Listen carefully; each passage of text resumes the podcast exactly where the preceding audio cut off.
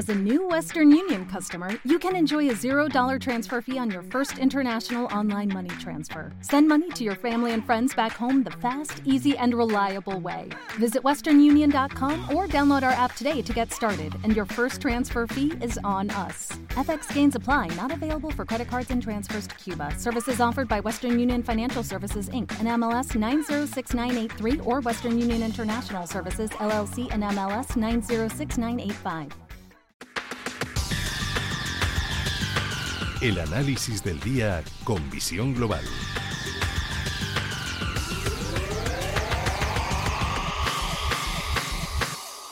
Y saludamos a Roberto Moro de Acta Negocios. Muy buenas noches, Roberto.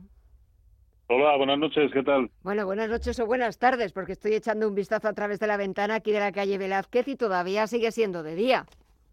Sí, sí, sí. Yo estoy aquí en, eh, viendo también la terracita y efectivamente. Sigue siendo se de está día. poniendo, eh, se está poniendo muy bonito. Aunque este sí- Además estoy, estoy viendo, Dime. estoy viendo justo el pirulí y, Sí, y bueno. el sol Bueno, poniéndose. la verdad es que lo que ha hecho hoy es bastante calor. Ese calor que falta en los mercados, porque ayer menudo batacazo, menuda forma de empezar la semana y hoy el IBEX 35 plano. Lo de los 8.200 lo dejará para otro día. Sí, sí, aparte de que eh, el problema es que ya ha perdido en precios de cierre, ya van dos continuados, además el, el del viernes en precio de cierre semanal, eh, ha perdido el primero de los soportes importantes. Quizá eso no sea lo más relevante, eh, porque eh, incluso podríamos ver eh, la zona de 7.880 sin que ello supusiera gran cosa, ¿no? El problema es que eh, si el IBEX llega ahí, que a mi entender va, va a llegar, está abocado a ello, es porque DAX, Eurostox, CAC 40, pues han perdido sus soportes de referencia. Yo estaría más pendiente, más que del IBEX, estaría más pendiente del DAX, que justo ayer cerró en el 0,618% de Fibonacci de lo que había sido todo el rebote eh, que empezó pues en los mínimos del día, concretamente del día 4 de marzo, ¿no? Y por lo tanto este era un nivel relevante, esa zona, y sigue siéndolo, 13.350, es un nivel muy relevante como soporte. Y ese es el nivel cuya pérdida más que probablemente va a anticipar pues una sucesión de las caídas del escenario bajista y probablemente eh, los mínimos de marzo en 12.400 no van a aguantar, con lo cual a mi entender veremos eh, niveles inferiores. Eh, Estados Unidos hemos visto cómo hoy está intentando también rebotar, sobre todo el sector tecnológico, que ha sido de los más castigados estos últimos días por el repunte que estábamos sí. viendo en los intereses em, de, de la deuda. Lo cierto es que hacía tiempo que no decíamos y hablábamos con propiedad de que Europa lo está haciendo mejor que Estados Unidos, pero vamos, de lejos. Sí, sí, lo que pasa es que, eh, no sé, yo, yo, yo no lo acabo de entender bien, ¿no? Eh, eh, máxime cuando además como consecuencia de esta eh, política de subidas de tipos de interés, pues el, dólar no hace más que apreciarse con respecto al euro, ¿no? Da igual, me parece que es una cuestión de apreciación exclusivamente en el corto plazo y que dado que los americanos han perdido soportes, y ojo, no son soportes de corto plazo, no, no, ya son soportes de medio plazo. De hecho, el único que faltaba por sumarse al escenario era el Dow Jones y ayer en precios de cierre ya lo hizo, ¿no? Y hoy más que probablemente vamos a tener un nuevo precio de cierre por debajo. Eh, hablando de precios de cierre, eh, para mi entender, en el Dow Jones el relevante era la zona de 32.600 y estamos por debajo, ¿no?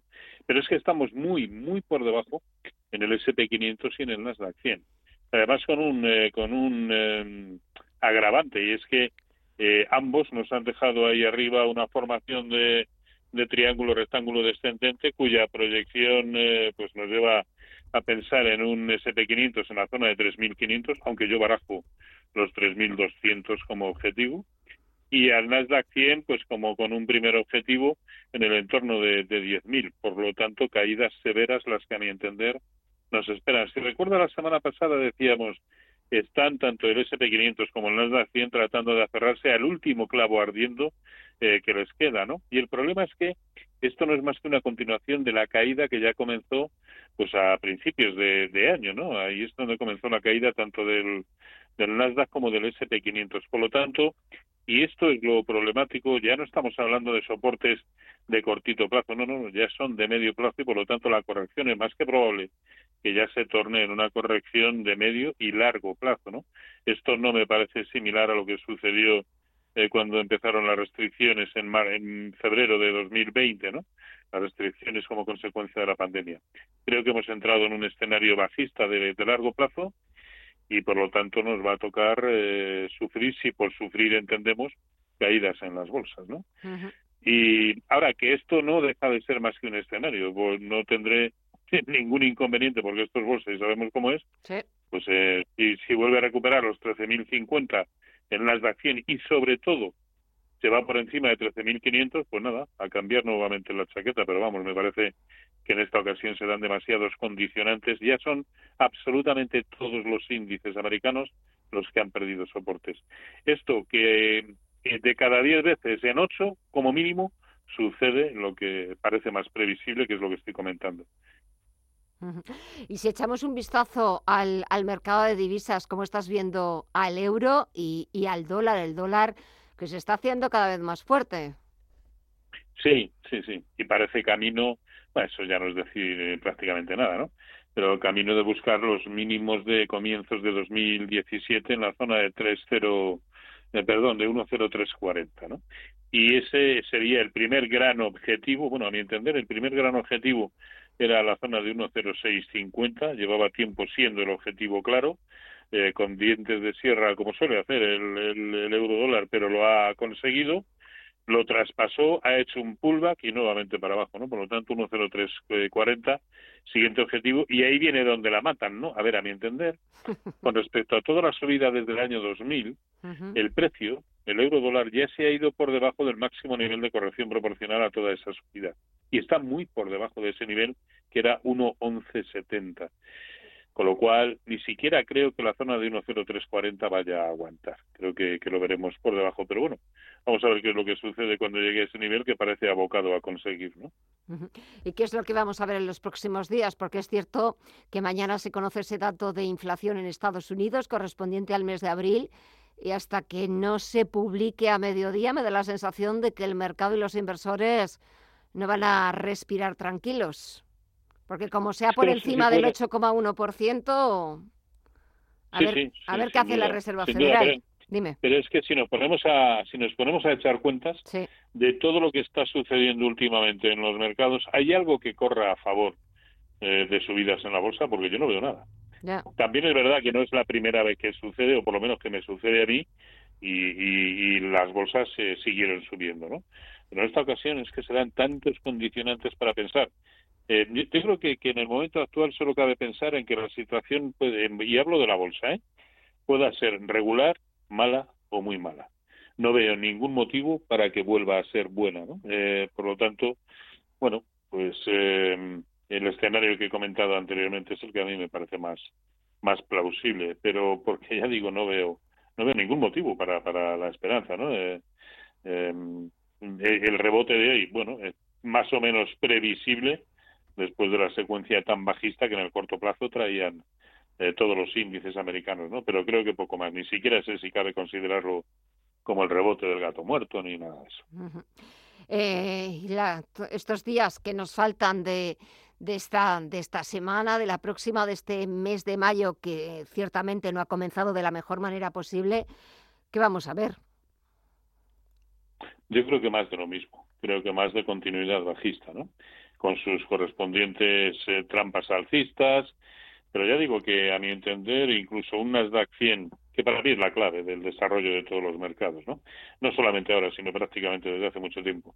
En la medida en que el Nasdaq 100 permanezca por debajo de 13.000, bueno, de la franja 13.000, 13.500, creo que absolutamente todos los mercados están condenados a seguir eh, penando, ¿no? Y además con objetivos eh, muy bajistas, muy bajistas como consecuencia de pues de las formaciones triangulares que le he comentado antes, de la pérdida de niveles eh, máximos de corrección proporcional a lo que fue todo el impulso que nació en octubre o en septiembre de 2020 y por lo tanto ya a buscar el origen de ese movimiento. Eso implica pues prácticamente una caída mínima de un 14-15% y creo que en absoluto las cosas se van a parar ahí.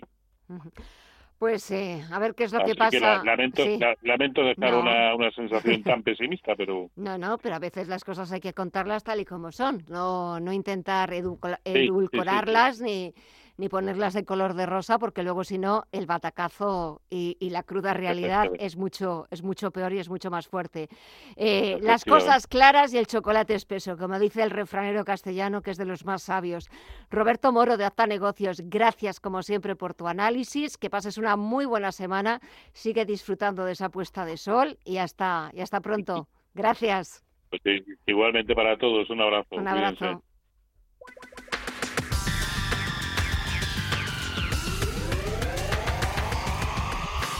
As a new Western Union customer, you can enjoy a $0 transfer fee on your first international online money transfer. Send money to your family and friends back home the fast, easy, and reliable way. Visit westernunion.com or download our app today to get started, and your first transfer fee is on us. FX gains apply, not available for credit cards and transfers to Cuba. Services offered by Western Union Financial Services, Inc., and MLS 906983 or Western Union International Services, LLC, and MLS 906985.